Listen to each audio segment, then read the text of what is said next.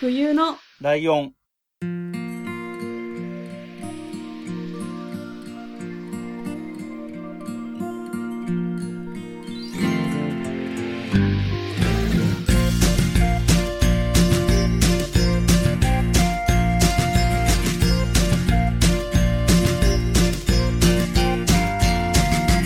この番組は山梨県出身以外共通点のない2人がそれぞれ好きなことを話す番組です。冬のライオン第174回椿ライドウです。よろしくお願いします。す。はい。えー、ということで、えー今回はゲストの方をお迎えしている回なんですけれども、はい。ちょっと事情がありまして、急遽、えー数日前に、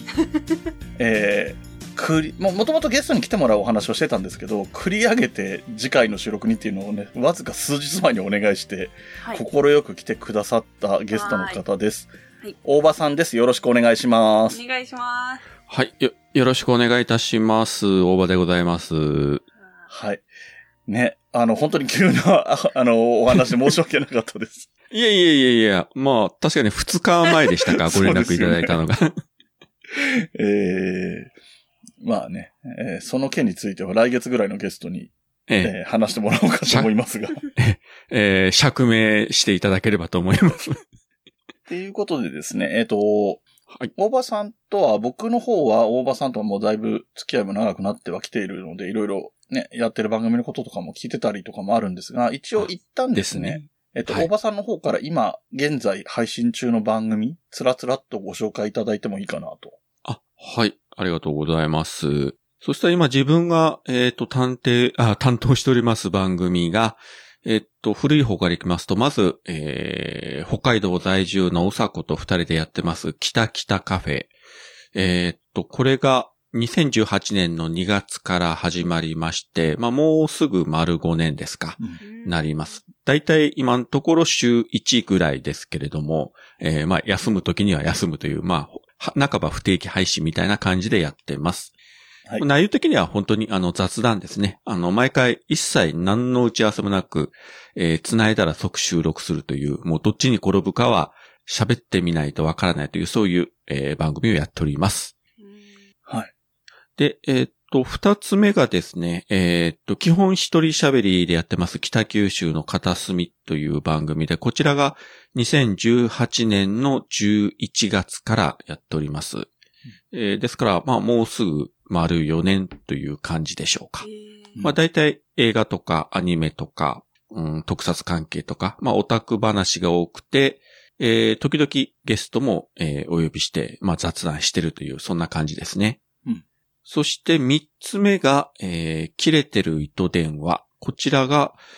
えーっと、2019年だったかな、開始が。うん。えーっと、桃屋のおっさんと島次郎さん、今3人でやっておりますけれども、基本1回がだいたいほぼ1分前後ぐらいの短い番組で、毎週木曜日21時に配信しております。はいまあこれもあの一発勝負の雑談みたいな感じですね。うんで、4つ目が、えーっと、去年2021年の4月から、えー、ゆうすけさんとやっております MCU ラジオという、えーもうこれタイトル通り、えーマーベル・シネマティック・ユニバースの、えーまあ、マーベルの映画、あるいはドラマを毎回一本ずつ取り上げて徹底的に、えー掘り下げて、もうネタバレ全開で喋りまくるというやつで、まあ、最近結構あの、長時間の回が多いんですけれども、ありがたいことに、まあ、一定数聞いていただいて、えー感謝しております。はい。まあ、今のところ、レギュラーはこの4番組というところですね。はい。はい、ありがとうございます。で、えっ、と、いつも、えー、真冬さんにね、あのー番組聞いてもらった感想というか、そういうのを聞いたりしてるんですけど、時々それを聞くこと自体忘れたりするので、忘れないうちに 聞いとこうかと思うんですが、えー、青木さんは、えっと、今ね、聞いた通りで番組の数が多いんで全部というのは難しかったと思うんですけど、どの辺聞いてどんな感じでしたか？えっ、と、そうですね。あの、北北カフェの方、まず聞かせてもらった、あの最新回の方、方今はい収録時点でですけど、聞かせてもらって、なんか、イメージが違いましたね。いい意味でですけど。なんかあの、ツイッタあ、そーのうですか？アイコンが、あ猫ちゃんじゃないですか。ええええええ。あ、大場さんがね？うん。とは違ったっていうか、なんて言えばいいんですか？あなんかこんな紳士的な感じの人なんだと思って。ああ、なんか、まあ正直紳士的というか人なのかなと思って。というか、はい。いやいやいや。まあ、あの番組は、あの、相方うさこのキャラで持ってるような感じで、私はもう刺身の妻みたいなもんなんで。え えそんなことないと思いますけど。はい。あれですね。あの、よく、大場さんがね、僕と初対面した時、髭がないっていういじりをしてくれるんですけど、その話をね、なんか機しましたね会があると触れてくれるんですけど、大場さんもアイコンと声でイメージが違うっていうことで、いや、ちょっとびっくりしました。本当に。えーまあ、あの、言うても本当にあの、いい年なんでですね。まあ、年相応だということで。うんいや、なんか、あの、その台風の話をされてたんですよね、その中で。はいはい。なんか、あ、天気予報士みたいな、なんか、声的に。と思ってきちゃって。ああ、なんか、すごいアナウンサー感あるなーと思って、聞かせて。あ、そうですか？ありがとうございますや結構。そう思います。何回も聞き、聞いて、あれ？みたいな。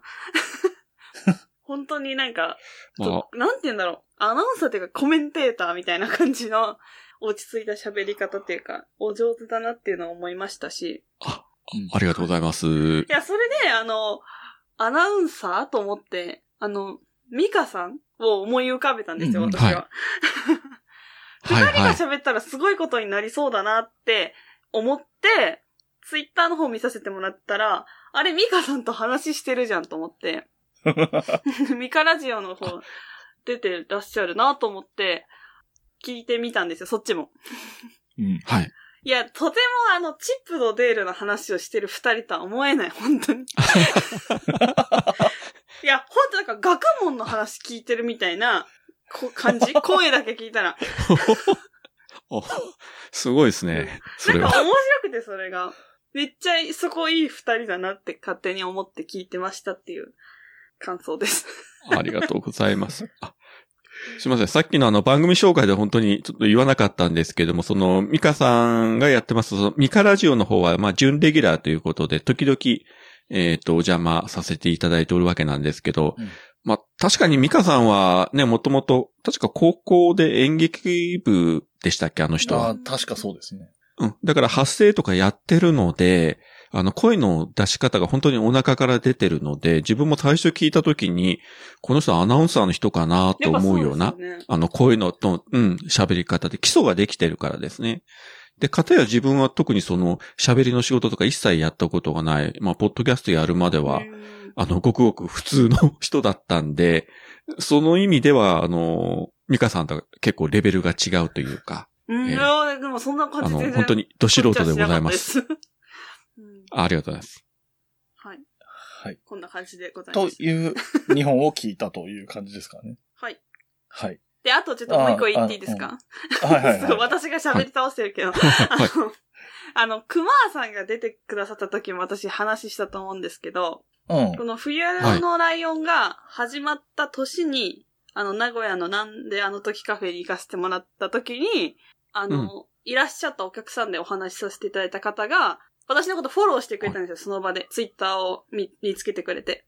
で、あの、はい。そう、共通のフォロワーが出てくるじゃないですか。あ、はいそのはい。時に大場さんがいらっしゃって、あ、大場さんと知り合いなんですねって言われて、あ、はいとか言って、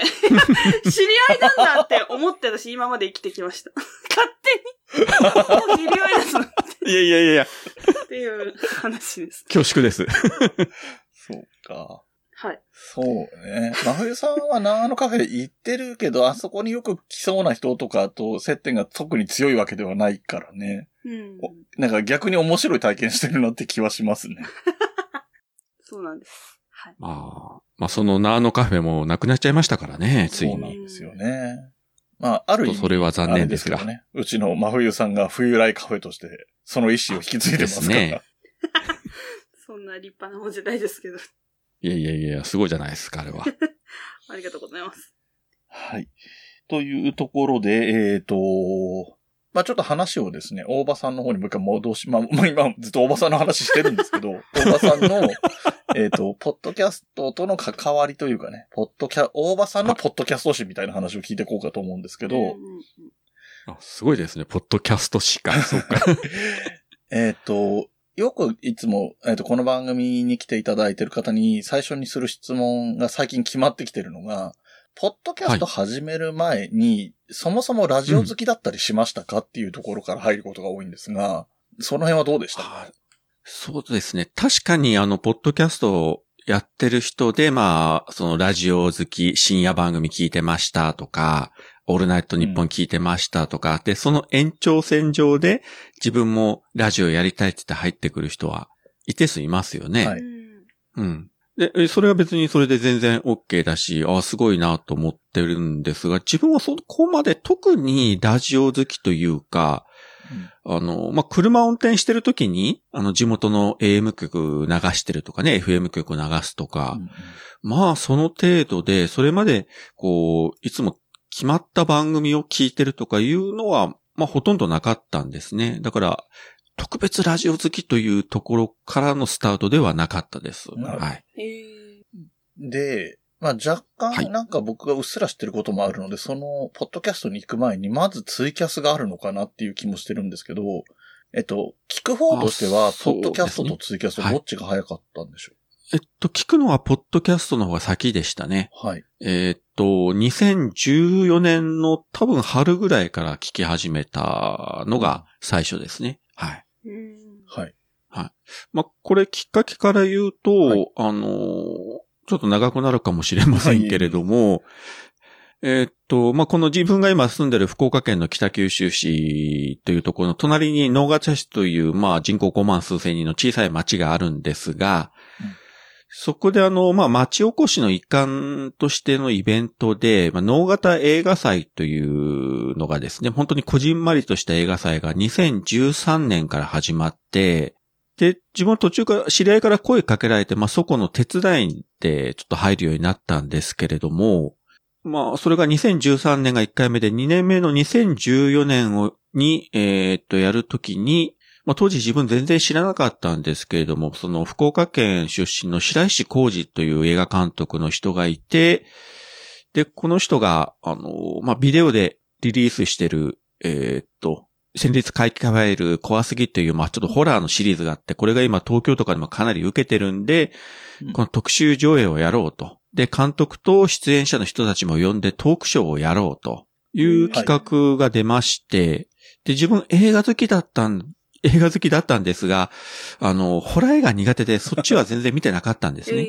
で、白石監督のことも知らずに、ただ、ゲストに来てもらうなら、まず見ないといけないということで、こうネットでいろいろそもそも白石浩二という監督がどんな人で、作品がどんなのがあってとかずっと調べていく中で、その、怖すぎシリーズとか作品について語る、なんか、ポッドキャストという、なんか、インターネットラジオみたいなものがあるということを、そこで初めて知って、えへえうん。で、その白石監督のことをまあ調べるために聞き始めたというのが多分最初のきっかけですね。それがへー2014年の多分5月か6月ぐらいだったと思うんですけれども。ーはい。で、いくつかの番組をこう聞いていく中で、まあ割と最初期にハマった番組が、まあ今も聞いてますけれども、えー、大阪のペガさんという方がやってます、ペガの屋根裏部屋。そしてもう一つが、まあ、あの、佐藤一さんという方がやってらっしゃる、えっ、と、ボンクラ映画館。はい。この二つに、から、あの、ハマって、さらにそこから関連してこういろんな番組を聞くようになったとうんいうところからですね。はい。で、えっ、と、まあちょっと僕がツイキャスで話を出したので、ツイキャスの方も聞くと、あ、はいはい。えっと、ツイキャスは、えっと、喋る側と聞く側で言うと、一応聞く側が先は先なんですか？聞く側がそうですね。で、さっきのその、ペガの屋根裏部屋のペガさんが番組の中で取り上げてた、あのーまあ、神戸在住の、あのーシンガーの方で、まあ、笹山さんという方がいるんですけれども、はいうん、その方の、まあ、ライブの話とか、こう、まあ、実際ゲストで来られて話聞いてる中で、えー当時ですね、その笹山さんという方がもうほぼほぼ毎日朝とかこうツイキャスで喋ってて、まあちょっとしたきっかけでそれを聞くようになったんですね。で、はいそれまでそのツイキャス自体どういったものかほとんど知らずに、まあうん。ただその喋ってるのをこうラジオのように聞くだけかなと思ったら、まあこっちからこうコメント入れて、まあそれでやり取りもできるみたいな。うん。あポッドキャストとは違ってこういうのもあるんだというのをそこで知って、まあ聞いていく中で、あれ、そしたらこれ、あの、脳型映画祭の当日、会場からスマホを使ってツイキャスで生中継みたいなことやったら面白いんじゃないかなということを、おこれをー2017年の時だったかな？思って、その、2017年の夏か秋ぐらいから、ちょっとツイキャスを最初にやり始めたという記憶がありますね。はい。えっと、やっぱりずっと映画が軸にあるって感じですね。特に脳型映画祭が。まあ、たまたま、そうですね。まあ実際その映画祭のスタッフやってて自分の仕事もあるからそこでこう生中継的なことっていうのは当時あんまりはできなかったんですけれども、はいまあ多少やってみたらまあ面白いなっていうのはありましたし、うんうん。まあそれとそのツイキャスをやることでまあそのポッドキャストをやり始める前にまあ多少なりとも、うんその人がいないところで例えばスマホに向かって一人で喋るとかいう経験ができたのはうん良かったですね。まあちょっとこう喋ることについてのハードルが下がったというね。うんあうん。ただ全然ね、あの、ご存知通りツイキャスとポッドキャスト違って、ツイキャスともかく生配信で一発撮り、あ、まあ撮ってないか。まあ一発喋りだから、あ。うんあの、かもうが間が空こうが、何しようがもう配信したら終わりなんで、もう気にせずどんどこどんどこ喋れればいいんですけれども、ポッドキャストはそういうわけいかない。編集といううん大きなハードルがあるんですけれども、当時はそんなことがね、全然分かってなくて、まあとりあえず、あの、喋ればいいな、ぐらいな感じで、割と気楽にね、やってたんですけれども、はい。なるほど。ちなみにその辺は真冬さんも同じパターンでツイキャス先にやってて、ポッドキャストっていう流れですよね。ああ、確かに、そうですね。やっぱに、あの、わかる感じします？気楽さが違うとか。いや、めっちゃわかります。残さなくてもいいやっていうのもあるし。そうですね。うん残さなくていいから、逆に、ポッドキャストでは言えないようなことでも、ですねまあ、いいや、言っちゃえ、みたいな感じ。から、まあ、当然聞く人も、ポッドキャストよりはかなり少ないからですね。うんもう少人数なんで、うんいや、ここだけの話ですけど、みたいな感じで、多少、あまりよそでは言えないことも言えるし、うん。だから自分もちゃツイキャスで喋って、まあ今でもそうですけれども、基本的にはもう、あの、録画残さないようにしてるんですよ。よほどのことがない限りは。うんもう一発でし勝負で喋ったら終わりみたいな感じで。まあだからこそ気楽にでやれるのがツイキャスだよという感じですね。う。うんん、そうですね。うん。ポッドキャストはね、残りますからね。で、こそうですね。よっぽどのことがなきゃ消さないし。ね、そうなんですよ。で、こっちが消しても、聞いた人が手元にダウンロードしとけば、そのデータは生きてるわけですから、怖いようん。完璧に、ね、世の中から抹殺するということができないという。そういや、本当にそうなんですよ、これが。まあ、あの、ポッドキャストに限らず、一旦ネットに流したものはうん、これ写真とかでもそうですけれども、なかなか完璧には消せないですからうね。んうん。だその怖さはあるなということは、やり始めて思いましたけどね。ううんん。うん。で、そんなポッドキャストを始めることになる流れっていうのはどんな感じですかね？で、あえーっとですね。で、これも、先ほどの、まあ、ペガさん絡みでいくとですね、そのペガの屋根裏部屋の中で、あの、名古屋のミニシアターシネマスコーレの話っていうのは取り上げられて、うん。これもあの、駅前、もう駅から新幹線口から歩いてもう数分のところにある、まあ、有名なミニシアターなんですが、ここのあの、副支配、副支配人の坪井さんという人が、まあ、非常にユニークな方で、えー VHS ビデオのコレクターでもう VHS を1万本以上今も収集してるとかね。まあ、かなり面白い方で。というかもう VHS 今見ることなんか、最盛期自体手に入れるのが困難なんですけれども、まあ非常に面白い方で、その坪井さんを主人公にしたドキュメンタリー番組っていうのをその名古屋のローカル局のメーテレというところがね、作って、うんえーまあ放送して、まあ当然こちら自分の方では見られないんですけれども、まあ、それが好評で、まあ再編集して劇場版としてそのシネマスコーレで上映しますと。うんで、どうしてもいろいろ内容的なところで、まあ大人の事情もあって、このシネマ競争局というこのドキュメンタリー番組は、あのーソフト化もされません。ネット配信もされません。だからシネマスコールで見とかないと、まあ、なかなか見る機会ないですよとかいうことをペガの屋根裏部屋の中で言われて、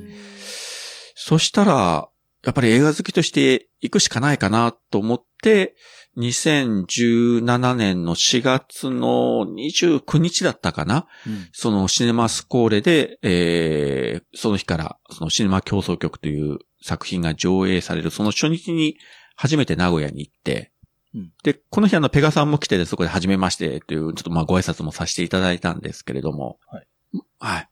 で、ここで、まあいろいろあるんですが、それもちょっと話が長くなるんです。途中、はしょりますけれども、で、この翌日にですね、これも前から話を聞いてた、その名古屋にあります、その、なんであの時カフェに、うん。えーまあ当時あの、モーニングやってましたんで、えー翌日が日曜日でしたけれども、朝、初めてそこに行って、徳松さんとお母さんの綾候補とお話しさせていただくと。うん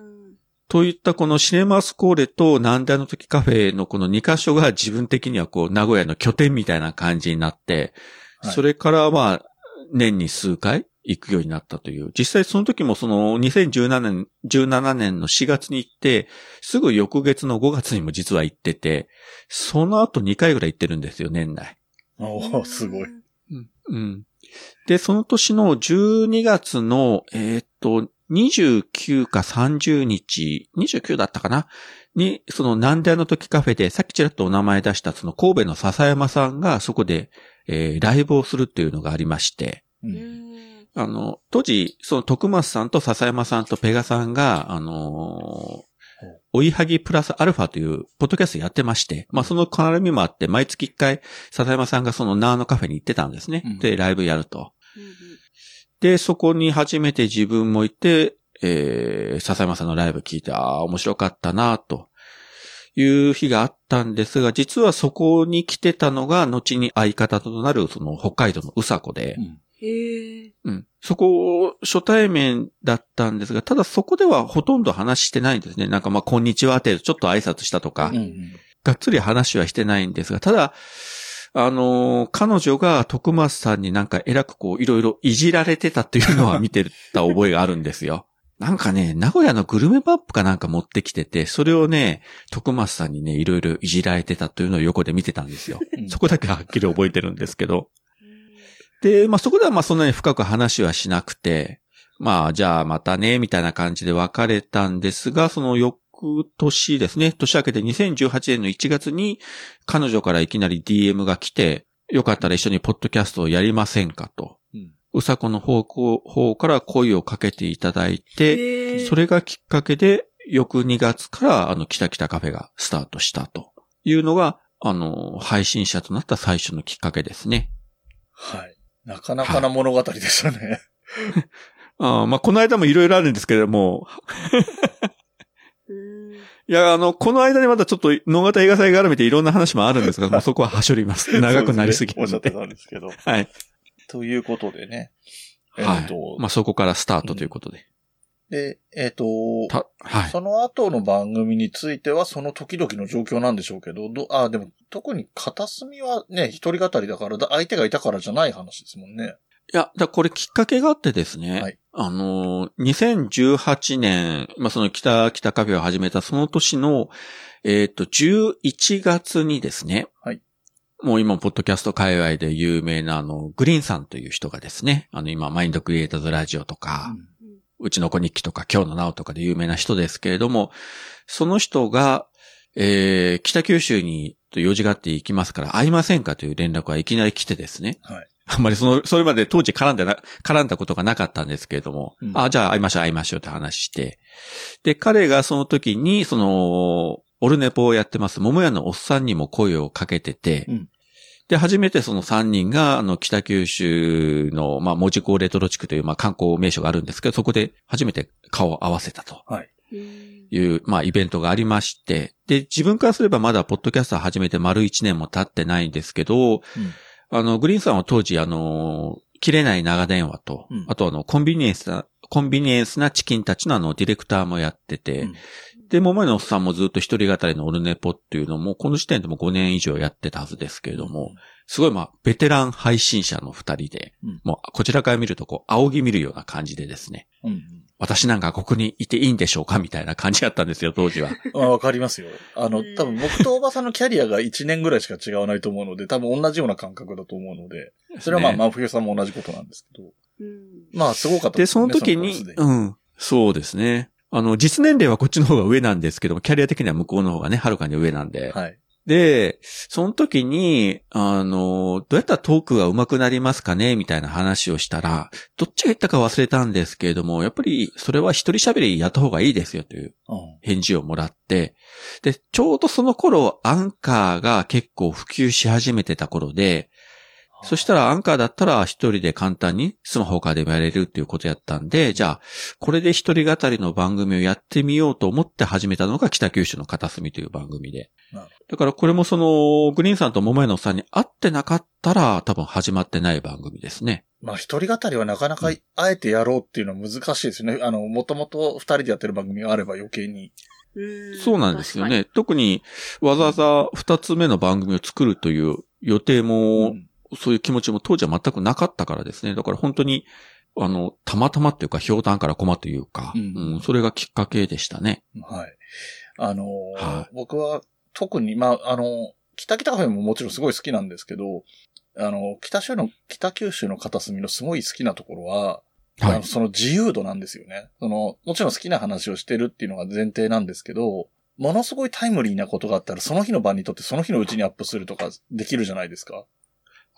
まあ、それが一人語りの番組の一番のメリットですよね。例えば、うん。えっと、例えばですけど、おばさんの番組だからおばさんらしいところで言うと、有名な映画監督が亡くなったっていうニュースが流れたら、その日のうちにその監督の作品の話をしたりとかして、その日のうちにあげるから、ポッドキャストとしては、そのタイムリー性がすごい強い番組が作れてる、番組というかそういう回が作れてるっていうのがあったりとか、あとうん日程調整をあんまりしないでゲストを呼べるっていう強みもあるなと思ってて、まあ、そうですね。もちろん相手との日程調整はいるんですけど、例えば冬のライオンだと、真冬さんと僕の都合もまずある程度確保した上で、オファーする方にこの辺でどうですかって投げたりするので、まあ3人いると必然難しくなるし、あと僕が性格的にきっちり番組作りをしたがる性格なので、えっと、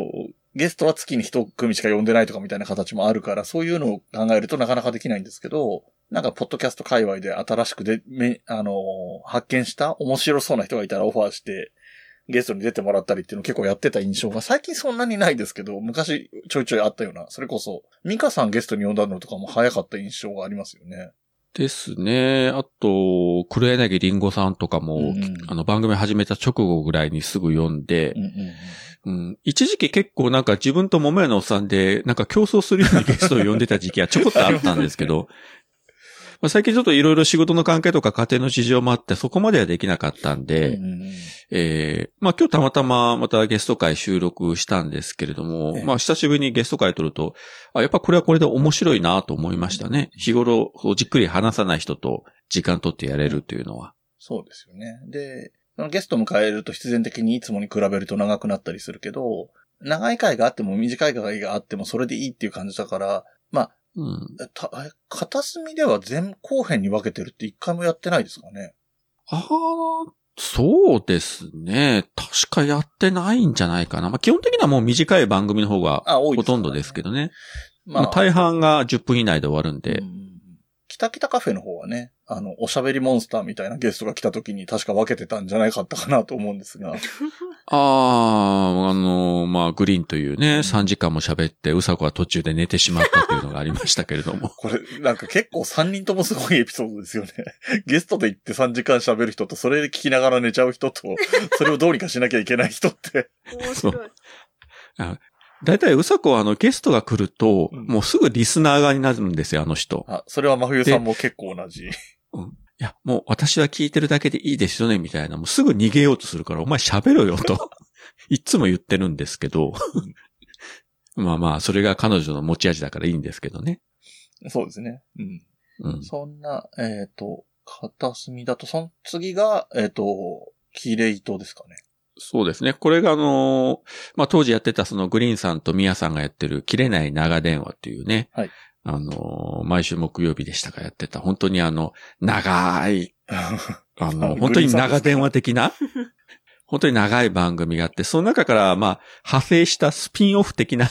本当は最初はあの番組内に1コーナー的なはい。ところでもうなんかシャレみたいな感じで、切れない長電話のなんか裏返し的に切れてる糸電話というタイトルを付けられて、うん。で、なんか気がついたら自分が桃屋のおっさんとなんかやるような感じになって、あれ、どうしてみたいな感じもちょっとあったんですけどね。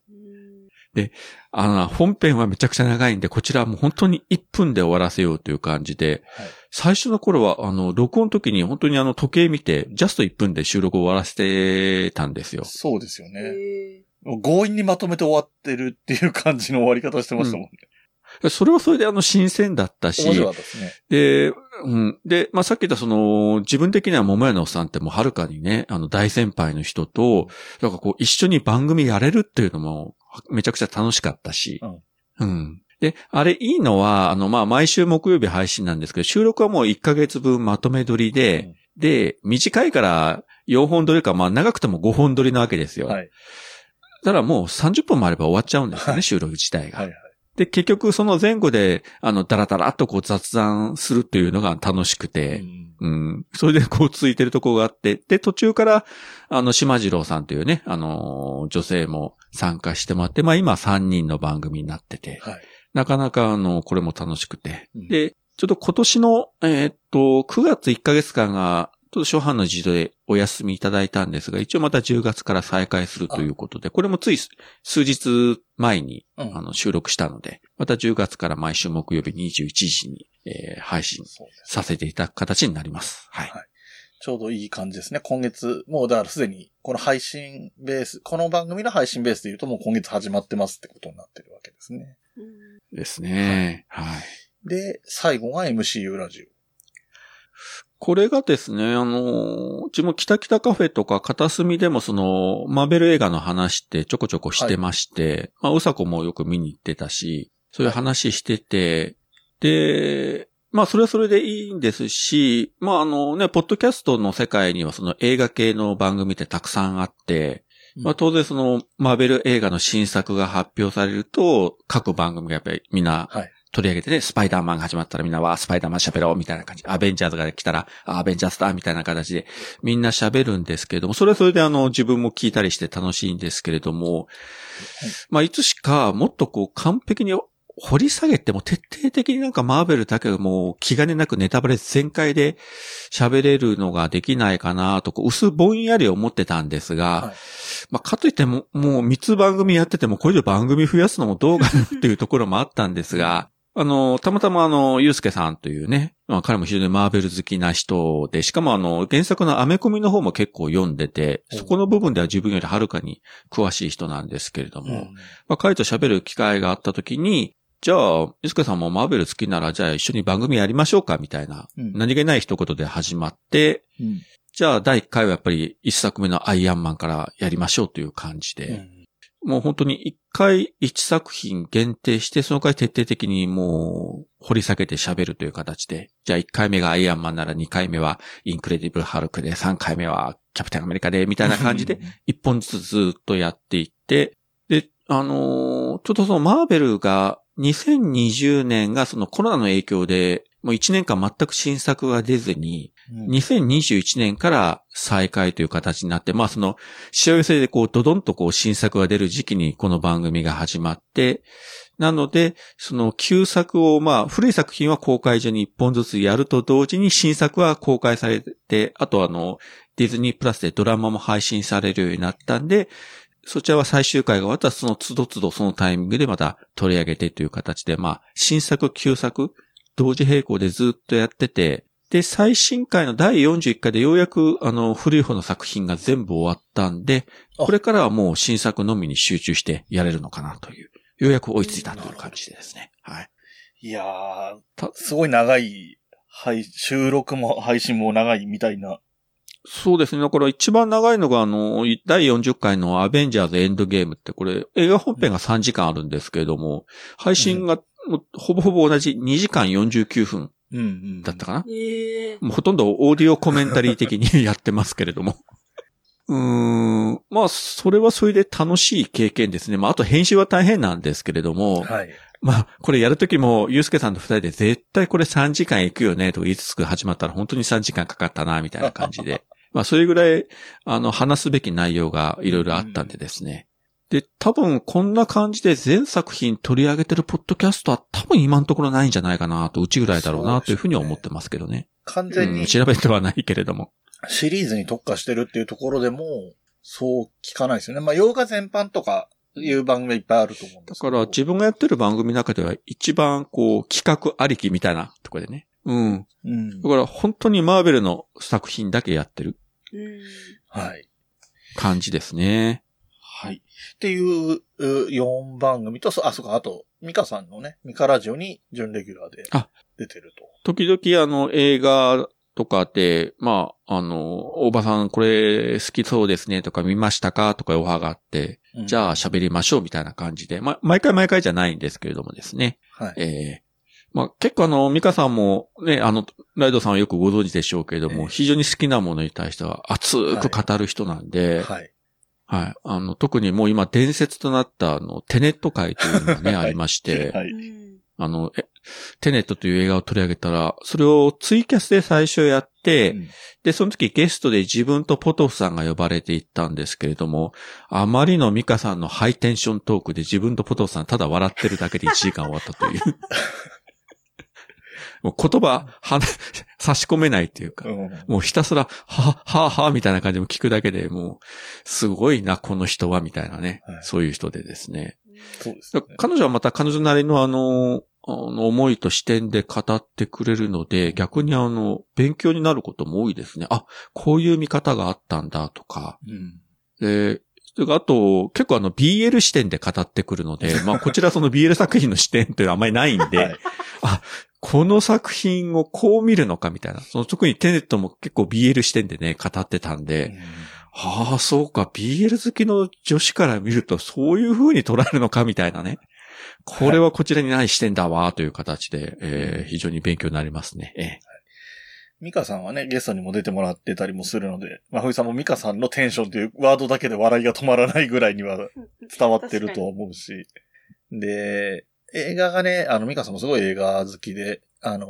子供の頃から、ちょっと、ある意味、映画を見ることの英才教育を受けてたみたいな感じを感じ取れるので、見方がなんかそんなこと言ってました。ね。はい。あの、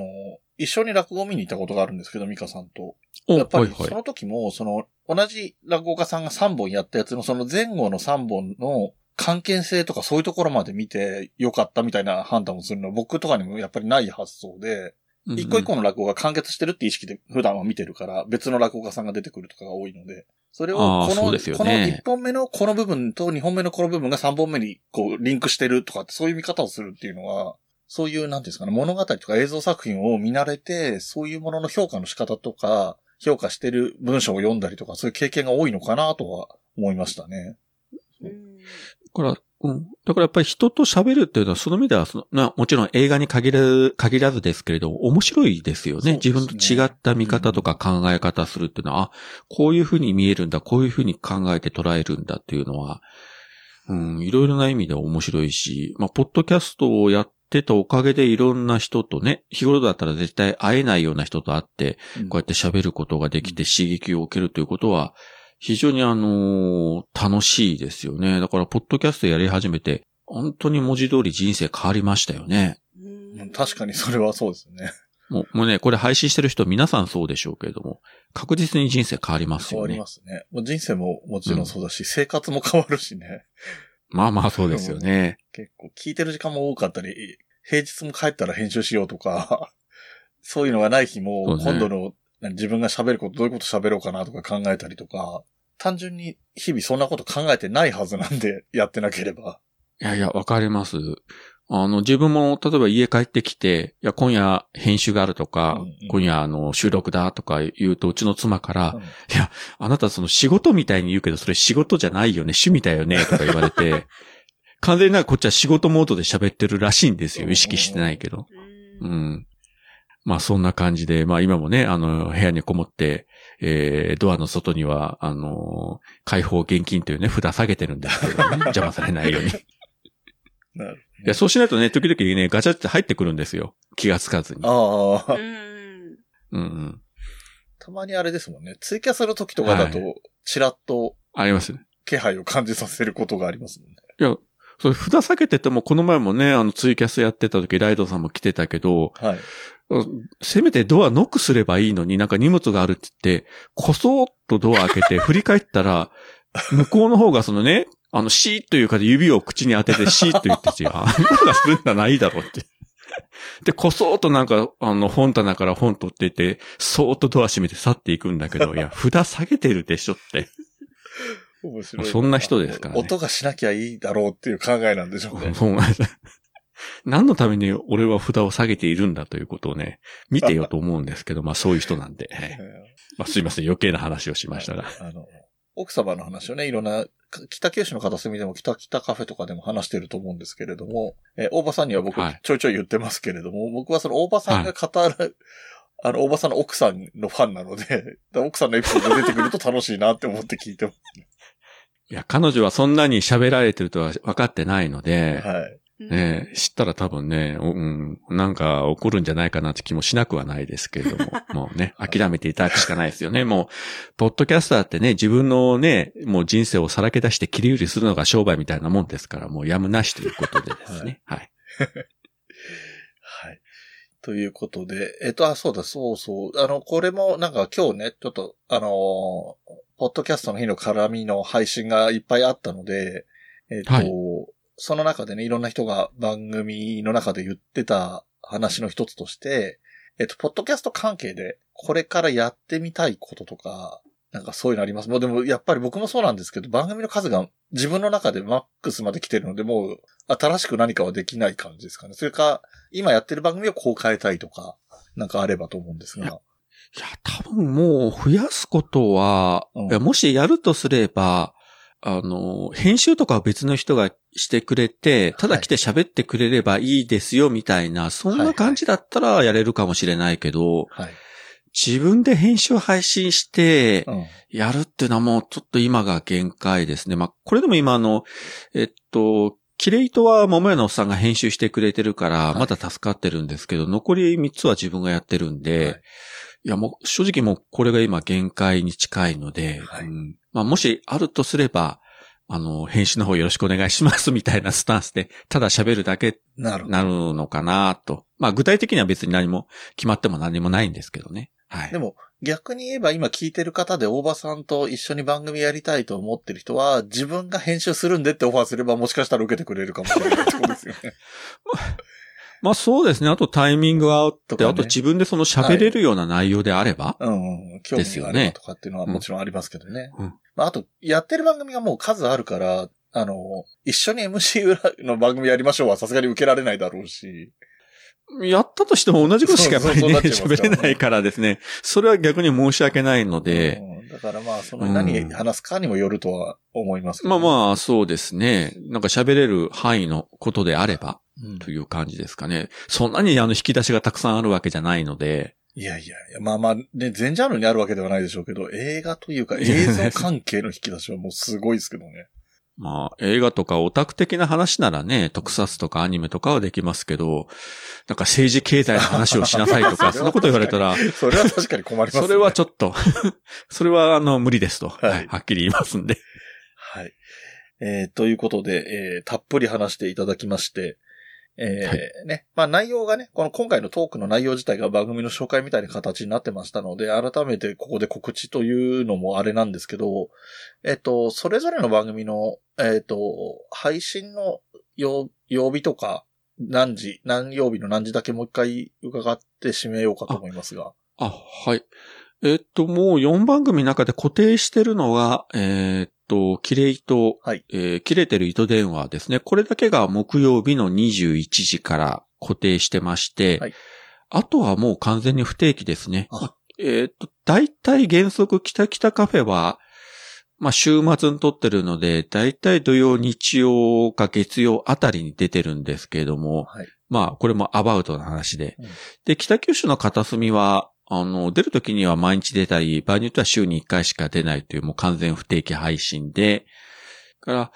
MCU ラジオは今のところ大体月に2回ぐらいですかね。もう作品ありきで、うんあの、その作品を見てからじゃないと喋れないのでですね。あまあ、特に、あの、旧作が終わって今後は新作なので、はいその、新作映画が公開された後とか、うんドラマの最終回が配信されてからという、それに沿った形になるので、場合によっては月2回もできないかもしれませんけども、はいはい。まあ、新作が出るたんびにはやろうかなという話は、え、ゆうすけさんとはしてます。はい。だいたいそんな感じですね。はい。あと、一個だけ言おうと思って忘れてたのが、えっ、と、はいはい北九州の片隅が、えっ、と、600回を配信されたという、前もうちょっと配信ベース、この番組の配信ベースで言うとちょ、ちょっと前のことにはなってるのかな？と思うんですけど、ですね。はい。なんか気がついたら600回というですね。なんか回数だけ聞いたらものすごいベテランポッドキャスターみたいに聞こえますよねはい。そう思います。ね。実際、実際まだあの番組丸4年経ってないんでですね。うん全然大ベテランでも何でもないんですけれども。回数だけで言うとどうなんでしょうね。うちの4倍近い感じですかね。確かに。ね一回あたりが短いですからね。まあまあまあまあ。はい。でもね、それでもやっぱり継続は力なりじゃないですけど、そんだけ続けてきたこと自体がすごいなっていうのはもう確実にあるところなので、えー確かに。本当にね、頭が下がるというか、ああ、いえいえいえ、気がついたら本当にそこまで来てたというか、別に最初からね、第何回までやろうとか、100回行こうとか200回行こうとか、特に想定もしてなかったんで、なんとなくこう、人事のような気が半分ぐらいしてますけどね。な、なんかピンとこないというか、あれそんなに言ってたっけみたいなね。なんかちょっと不思議な感じはしてますけどね。はい。はい。はい。ということで、えっ、と、今回のゲストは、えー、大場さんに来ていただきました。ありがとうございました。はいありがとうございます。ありがとうございました。で、えー次回も引き続き大場さんに出てもらって、今度は大場さんから我々へ向けて、えーおすすめの何かを紹介してもらうという形になりますので、そちらも楽しみにしてください。はい。えー、まふみさん何かありますか？ないです。はい。はい。この番組の楽曲提供はカメレオンスタジオ、エンディング曲はハルさんでハッピーターン。はい。それではまた次回、ごきげんよう。また来週。部屋に人と猫